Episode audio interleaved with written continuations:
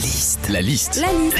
La liste de Sandy sur Nostalgie. Qu'est-ce qui se passe quand on lit un magazine féminin, Sandy? Quand on lit un magazine féminin, déjà on tombe toujours sur une page pour euh, du parfum avec un petit échantillon collé dessus. C'est classe, ça sent bon. Imaginez juste maintenant si Cheval Mag faisait la même chose. Bon, je vais tester un petit échantillon de parfum senteur crottin. Oh, c'est frais. Quand on lit un magazine féminin aussi, il y a des choses pas très logiques. Tu vas par exemple tomber sur un article du style Pourquoi les mecs sont-ils tous des connards? Et trois pages plus loin, Comment attirer un mec dans son lit? Bah, vous venez de m'expliquer que les mecs sont tous des connards, donc j'ai pas du tout envie de les attirer dans mon lit. Quand on lit un magazine féminin aussi, il y a toujours un test psycho ou sexo à l'intérieur pour savoir quelle femme on est. Alors c'est rigolo à faire, juste les questions, des fois c'est bizarre. Quand vous voyez une carotte, vous pensez à A, un pot-au-feu, B, un sextoy ou C, Mylène Farmer? Bah moi quand je vois des carottes chez Grand Frais, je me demande plus si j'en prends un ou deux kilos. hein.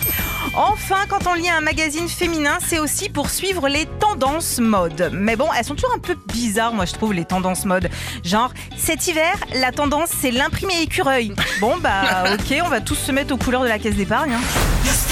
Retrouvez Philippe et Sandy, 6h-9h sur Nostalgie.